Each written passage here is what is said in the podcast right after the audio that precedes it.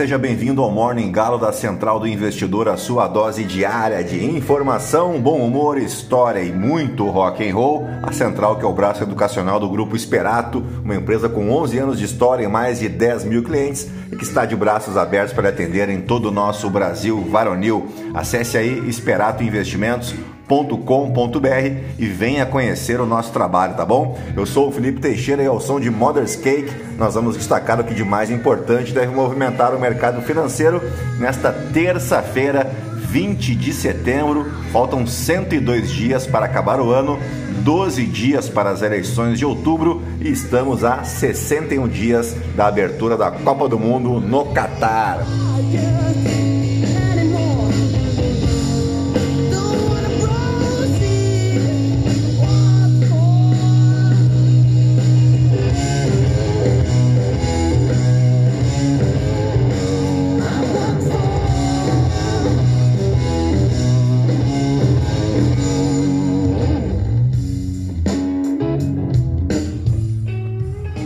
Muito bem, são 4 horas e 55 minutos, 16 graus aqui em Itapema. Hoje é dia do engenheiro químico, profissionais aí que desenvolvem produtos e processos químicos que podem ser usados em escala industrial.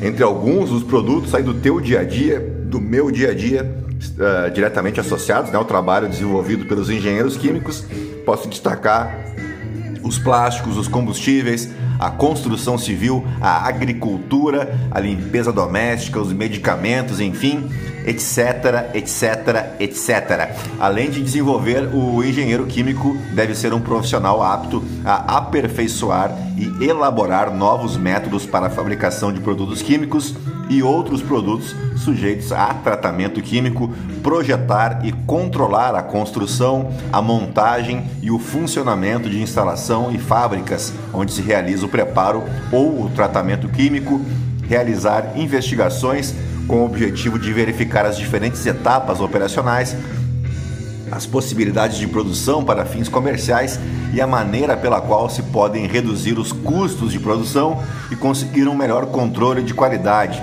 Eles devem ainda fiscalizar a montagem de instalações novas ou modificações de instalações já existentes e inspecionar e coordenar atividades eh, dos trabalhadores encarregados dos equipamentos e sistemas químicos Puxa, quanta coisa, né? Então, parabéns aí a todos os engenheiros químicos pelo dia de vocês. Um grande abraço. Hoje também é aniversário do município de Itapeva, né? no, no estado de São Paulo, que está entre as 50 maiores cidades do interior e é a maior cidade aí entre as que compõem o Vale do Ribeira e o Vale do Paranapanema. Também é aniversário do município de Pará de Minas, nas Minas Gerais.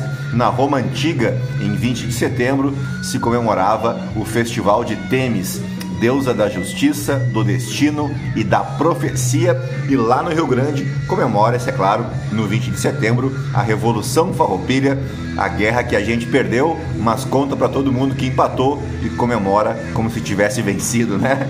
E eu, por ser gaúcho, vou me abster de te contar essa história para não arrumar encrenca com a gauchada, porque se eu contar o que realmente que eu realmente acho, né? Eu imagino que muitos dos gaúchos aí não vão gostar. Então vamos em frente, porque agora sim, depois de embevecer vocês com tanto conhecimento, vamos direto ao que interessa. É isso aí, gentalha, vamos operar.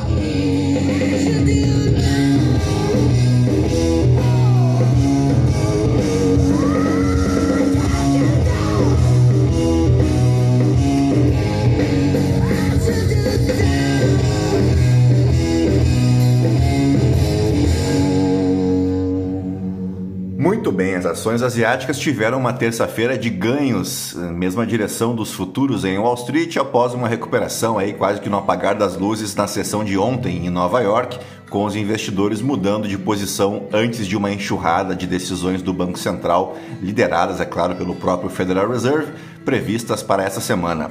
O índice de ações da MSCI, lá na região da Ásia e do Pacífico, avançou pela primeira vez nos últimos seis dias. As ações subiram em Hong Kong após um relatório sugerir um maior relaxamento nas restrições impostas pela Covid aos turistas. O Nikkei do Japão também acompanhou o movimento asiático, mesmo retornando de um feriado aí que suspendeu as negociações nesta segunda-feira. Na China, os bancos mantiveram suas principais taxas de juros inalteradas, depois que o Banco Central interrompeu a sua flexibilização monetária e defendeu o enfraquecimento do yuan. Os rendimentos do Tesouro Americano de 10 anos seguem próximos de 3,5%, enquanto os rendimentos da taxa de 2 anos, mais sensível à política monetária, atingiram o maior nível desde 2007 e estão prestes a ultrapassar os 4%, em meio a temores de que um aperto excessivo das configurações monetárias aumente as chances de um pouso forçado, como eles chamam, né? Os investidores seguem aguardando com expectativa as decisões de política monetária que devem trazer fortes aumentos nas taxas dos Estados Unidos, do Reino Unido e da Suécia, além do Brasil. As decisões também devem ocorrer no Japão, na Suíça, na Indonésia, na Noruega e nas Filipinas, entre outros. Os investidores seguem apostando que o Federal Reserve subirá suas taxas em 75 pontos base nesta quarta-feira e em seguida fará uma pausa para reavaliar suas decisões recentes.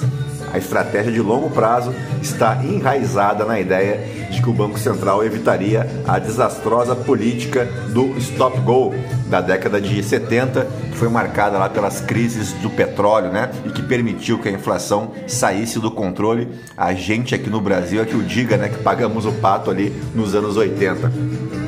Bem, em outros mercados, o Bitcoin vai lutando para retornar ao nível de 20 mil dólares, enquanto o petróleo Brent opera na região dos 92 dólares por barril.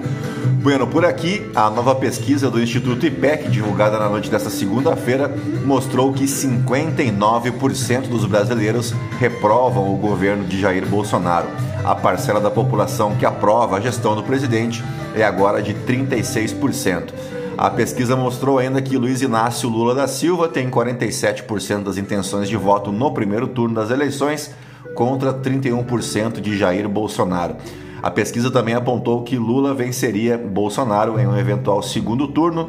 Lula faria 54%, era 53% na pesquisa anterior, de 9 de setembro, e Bolsonaro faria 35% dos votos, eram 36% uh, na pesquisa anterior.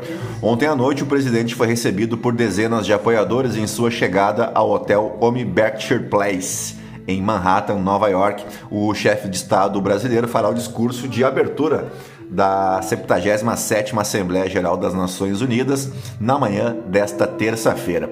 O grupo de apoiadores vestia verde e amarelo, camisetas com o rosto do presidente e gritavam o nome de Bolsonaro e mito. Como diria o poeta irlandês Oscar Wilde, autor né, de O Retrato de Dorian Gray, a única diferença entre um capricho e uma paixão eterna é que o capricho dura um pouco mais, né? Só espero que o fã-clube de Nova York seja menos agressivo, né? E um pouco mais divertido, quem sabe, que o fã-clube de Londres, um pessoal que está perdendo dinheiro no humor, não é verdade? A galera que mandou lá os ingleses para Cuba, para Venezuela, disse a funcionários da BBC, que é uma estatal de imprensa do Reino Unido, pois os bolsonaristas disseram para a turma da BBC que eles não eram bem-vindos a Londres. Um negócio assim que nem os roteiristas do Zorra Total são capazes de pensar, né? Isso sem contar, é claro, no Grã-Mestre, né, que atravessou o Atlântico para falar contra o aborto contra a legalização das drogas, né, contra o casamento gay, né, contra o, a, o que eles chamam de ideologia de gênero. Só que tem um detalhe, né? A, o aborto foi legalizado no Reino Unido ainda na década de 60. Os remédios à base de canabidiol estão liberados no Reino Unido e o casamento gay é reconhecido desde 2005. E isso tudo foi dito numa janela, né? Tal qual a boa e velha, a saudosa velha da praça, né?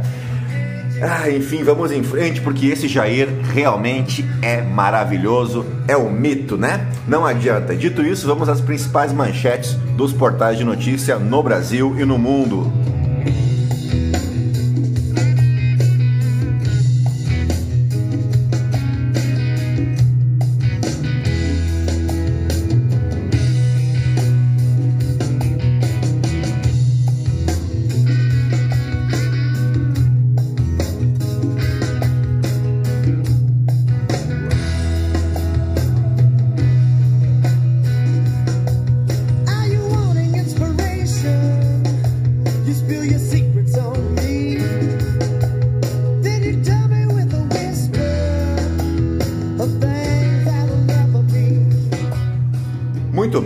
Começamos pelo Estadão.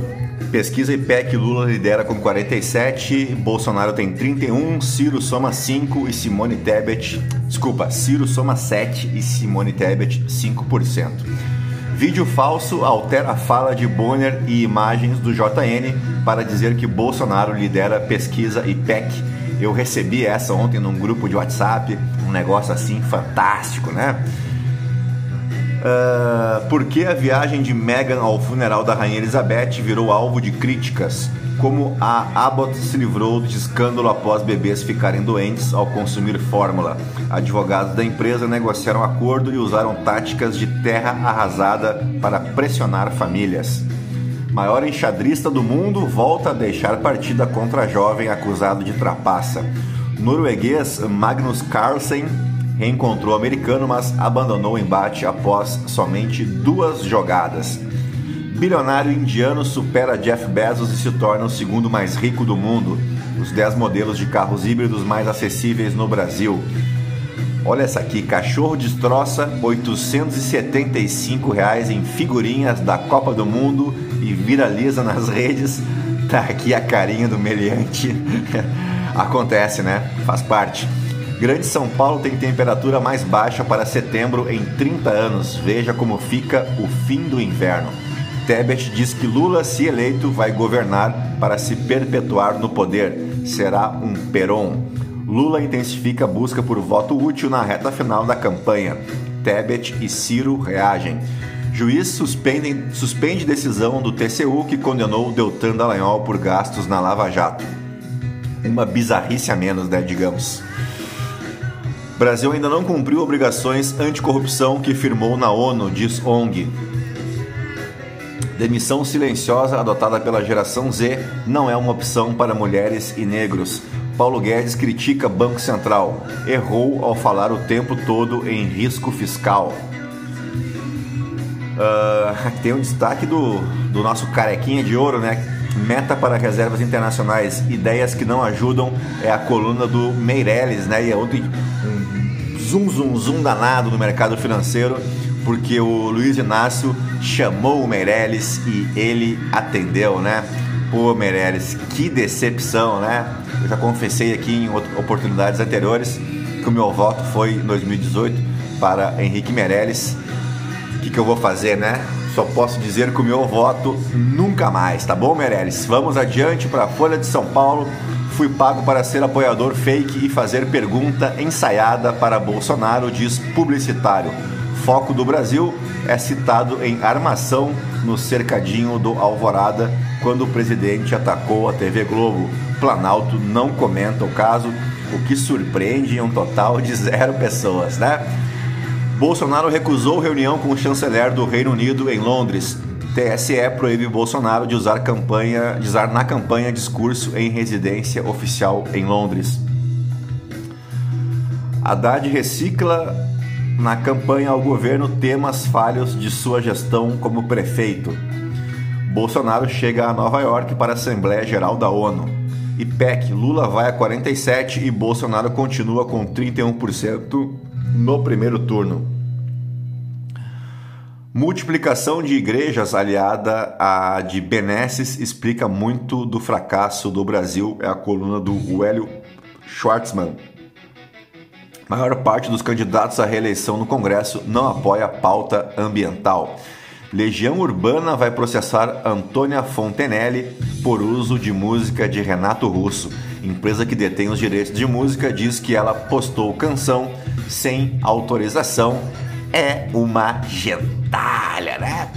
Lira omite uma fazenda e rebanho em declaração à Justiça Eleitoral, falando em gentalha, né?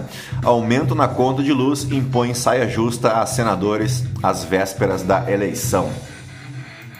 Vamos de valor econômico. IPEC Lula lidera a disputa presidencial com 47% contra 31% de Bolsonaro. Bolsonaro chega a Nova York para a Assembleia Geral da ONU. Rossi pede recuperação judicial e soma dívida de 1,2 bilhão de reais. Desafios da primeira-ministra do Reino Unido após o funeral da rainha. Perda de valor da Natura põe em xeque desempenho da Avon. Uh, ações na justiça viram ameaça de 2,6 trilhões à União. Abílio Diniz, depois das eleições, vem a Black Friday. Uh, Safra atualiza a projeção para Selic e inflação em 2023. Vamos de O Globo. Coluna do Merval Pereira, voto envergonhado em Lula traz perspectiva de vitória no primeiro turno. Não sei se é tão envergonhado assim, não, viu? O efeito Meirelles e as chances de ele ser o ministro da Fazenda. O orçamento secreto tem pai, Bolsonaro. Só o STF pode freá-lo. É a coluna do Carlos Andreasa.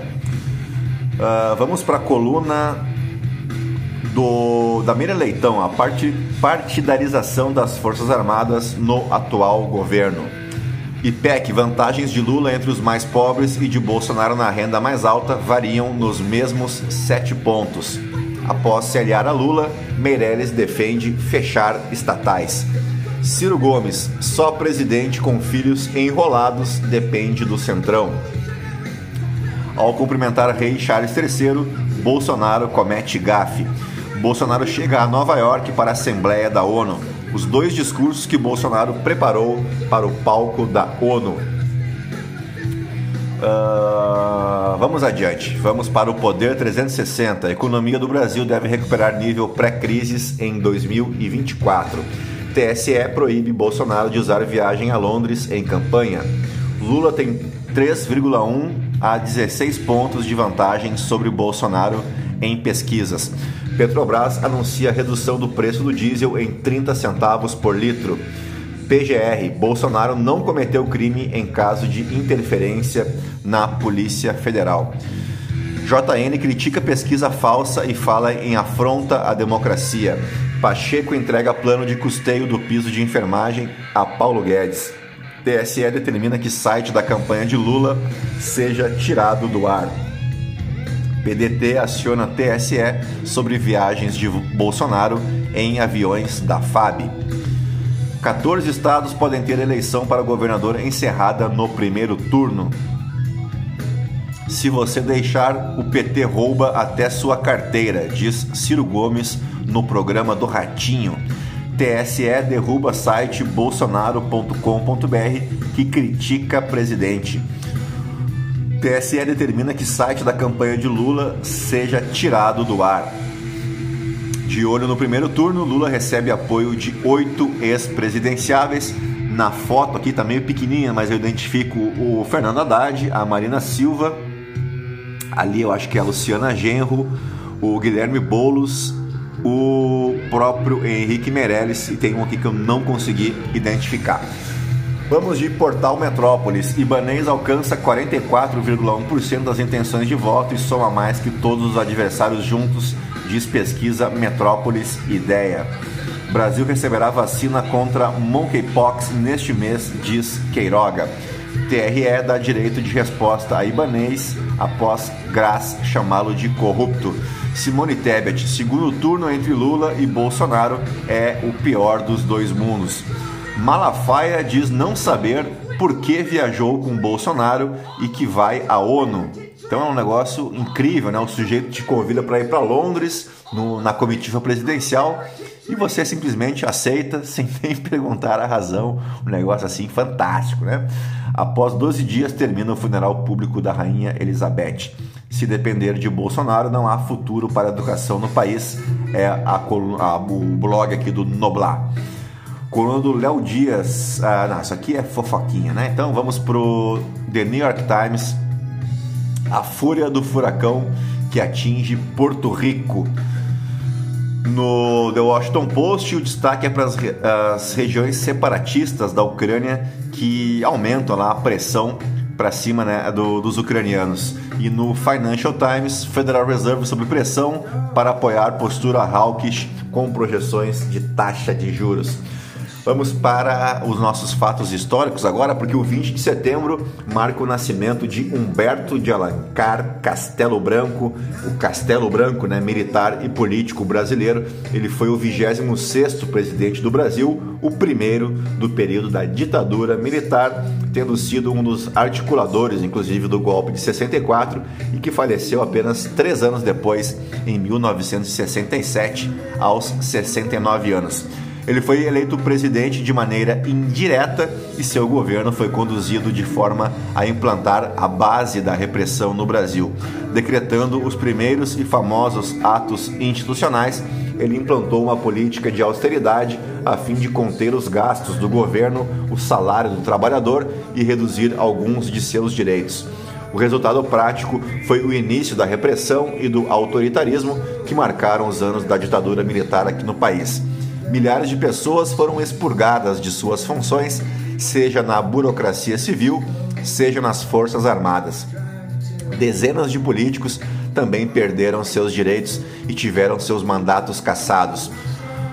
O primeiro ato institucional foi baixado já em 9 de abril de 64, antes mesmo do Castelo Branco assumir a presidência do país, e tinha como objetivo justificar e legitimar o movimento golpista que havia deposto o presidente João Goulart, que você sabe era o vice do Jânio Quadros, né, que havia renunciado daquele jeito que eu já te contei aqui no Morning Galo. Além disso, esse ato institucional, o AI1, assentava as bases para o aparato de repressão dos governos militares a partir do fortalecimento do poder executivo, principalmente da figura do presidente da República. Como consequência direta dos decretos do AI1, foi realizada uma grande quantidade de expurgos. Aliás, só um detalhe aqui que na época não se chamou de AI1, né? se chamou apenas de ato institucional, porque a esperança é de que fosse apenas um ato institucional, coitadinhos, né? Como eram ingênuos. Bom, políticos foram caçados, juízes e outros servidores públicos foram exonerados e inúmeros outros civis foram perseguidos. Estádios de futebol e navios da Marinha foram improvisados como prisões. O objetivo dessas ações era sanear os meios políticos e administrativos do país, sanear bem entre aspas, né? Na verdade, o objetivo era expulsar de posições importantes todos aqueles que não compactuassem com as ideias do regime, o que se chamou na época de comunista e como se descobriu comunista no Brasil nessa época, né? Talvez fosse o maior partido do Brasil e ninguém sabia. Bom, dados levantados por historiadores evidenciam a generalização da repressão. As, historiadoras Lilia Schwartz e Heloísa Starling afirmaram que o AI-1 sozinho foi responsável direto pela perseguição de 2.990 pessoas, quase 3 mil cidadãos, dos quais 1.313, tu não vai acreditar, mas 1.313 de 3 mil eram militares que foram compulsoriamente enviados para a reserva, perdendo até mesmo o direito à aposentadoria. O historiador Boris Fausto traz números parecidos. Ele afirma que ao menos 1.400 pessoas da burocracia civil e 1.200 das Forças Armadas foram expurgadas. Nos meios políticos, a repressão da ditadura aconteceu a partir da cassação de políticos que não estavam alinhados com o golpe e com os militares. Já em 64, 41 deputados federais tiveram seus direitos políticos cassados. Desses, 20 pertenciam ao Partido Trabalhista Brasileiro, o PTB, do qual o João Goulart, inclusive, fazia parte. O AI1 tinha um prazo de validade para atuação, 31 de janeiro de 1966. Isso dava esperanças para aqueles ingênuos que acreditavam que o Brasil retomaria o caminho da democracia. O AI1, inclusive, nem havia recebido numeração na época, né, pois acreditava-se que seria o único decretado. A junta militar, porém, possuía outros planos para o Brasil e o regime, que já era duro, endureceu ainda mais. No final de 65, que era o ano programado para as novas eleições presidenciais, foi decretado então o ato institucional número 2, que representou uma resposta do governo Castelo Branco àqueles que exigiam o endurecimento do regime. A partir do AI-2, o executivo teve seus poderes reforçados e foi determinado que a escolha para presidentes aconteceria então a partir desse momento de maneira indireta. Essa medida do Castelo Branco contrariou, é claro, parte da elite, da elite política do país, especialmente os liberais conservadores que haviam apoiado o golpe de 64 na esperança que o poder fosse transmitido novamente para os civis, da mesma forma que havia acontecido em 45. Entre os liberais insatisfeitos, o grande destaque foi Carlos Lacerda, político conservador, mas que já foi de tudo um pouco, né? Ele foi liberal, foi comunista, foi conservador e ele era um dos que almejava concorrer à presidência entre 65 e 66. A gente já falou, né? Junto com o Juscelino uh, e outros candidatos, como Leonel Brizola, por exemplo. Carlos Lacerda havia apoiado o golpe de 64, no entanto, com o decreto do AI-2, ele rompeu publicamente com a ditadura e em seguida formou a Frente Ampla, que era um movimento de oposição que reivindicava o retorno do regime democrático e lutava pela continuidade de uma política mais desenvolvimentista no Brasil. Bom, mas isso é outra história, até porque em 68 Uh, quando veio daí o AI-5, que foi o mais terrível de todos os atos, né? Uh, aí o Castelo Branco já havia falecido. Uh, e quem completa 88 anos hoje é a atriz italiana Sofia Loren, que ganhou reconhecimento em 1962, quando recebeu o Oscar de melhor atriz por sua atuação no filme Duas Mulheres, que também lhe rendeu o BAFTA, né, que é sigla para British Academy of Film and Television Arts o prêmio de melhor atriz no Festival de Cannes e também o prêmio da Associação de Críticos de Nova York. Ela detém o recorde por ter recebido sete prêmios Davi de Donatello de melhor atriz, o maior número já recebido. A sua carreira atingiu o auge em 64, quando recebeu um milhão de dólares para estrelar o filme A Queda do Império Romano, além de diversos outros trabalhos importantes depois disso. Vamos agora para os nossos fatos históricos e começamos pelo ano de 1519, quando Fernão de Magalhães iniciava a partir da Espanha aquela que seria a primeira volta ao mundo da história e que acabou por ser concluída não pelo Fernão de Magalhães, mas pelo Juan Sebastián Elcano, visto que o Fernão de Magalhães, como diria o Nerso da Capitinga, morreu né, no decorrer da viagem o que não retira o fato de que ele foi sim o primeiro a alcançar a Terra do Fogo, justamente o arquipélago que é separado aqui do continente sul-americano pelo Estreito de Magalhães, né, que obviamente tem esse nome por, por conta do Fernão de Magalhães. A ponta mais ao sul do arquipélago é o Cabo Horn e politicamente o arquipélago está dividido entre o Chile e a Argentina. Fernão de Magalhães foi morto em batalha em Cebu, nas Filipinas, durante essa mesma expedição. É, foi uma morte assim bizarra, porque era um conflito que não tinha nada a ver com ele, né? Ele foi tentar ajudar um, uma tribo lá das Filipinas e acabou morrendo. Uh, posteriormente, então a expedição foi chefiada primeiro por Duarte Barbosa, depois por João Serrão, João Carvalho, Gonzales Gomes de Espinosa e finalmente por Juan Sebastián Elcano até o regresso em 1522. Então eles saíram em 1519 e voltaram para a Espanha três anos depois. Imagina o que, que deve ter sido essa expedição né, naquelas condições em que eles viajavam. O Pinguim de Magalhães recebeu o seu nome também como homenagem, já que Magalhães teria sido o primeiro europeu a ter visto um. As aptidões de navegação de Fernão de Magalhães também foram reconhecidas na nomeação de objetos associados à astronomia, incluindo as nuvens de Magalhães, as crateras lunares de Magalhães, as crateras marcianas de Magalhães, além de uma sonda espacial da NASA que leva o seu nome e a carruagem presidencial dos Estados Unidos da América que levava o nome de Ferdinand Magellan em serviço desde a, o presidente Franklin Roosevelt em 1933 até o Reagan em 1984. Vamos agora para o ano de 1835, quando ocorria uh, em Porto Alegre a entrada dos farroupilhas né, que venceram o combate da Ponte da Zenha, marcando então o início da Revolução Farroupilha, se é que dá para chamar de combate, um, uma disputa, que um entreveiro, como a gente chama lá, né? Que contou aí com sete cavaleiros de um lado, 20 do outro e que resultou na morte de uma pessoa e feriu outras quatro. Convenhamos que a gente já viu algumas partidas de futebol mais letais do que o combate da Ponte da Zenha, não é verdade? Vamos para o ano de 1960, agora quando foi inaugurada a TV Cultura, uma rede de televisão pública brasileira sediada em São Paulo, da qual eu sou fã e muito grato, porque me ajudou e muito na minha infância e na minha adolescência. Em 2001, ocorreu um discurso em uma sessão conjunta no Congresso americano. O presidente dos Estados Unidos, George W. Bush, declarava a guerra ao terror.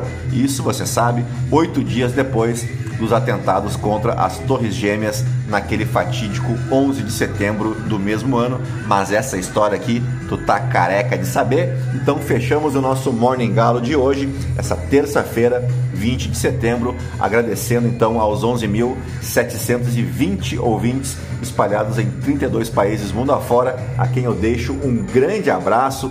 Cuidem-se bem, bons negócios nós voltamos amanhã com mais uma edição aí do nosso Morning Galo, tá bom? Fiquem na companhia de um clássico do Titãs e eu volto amanhã. Tchau, fui!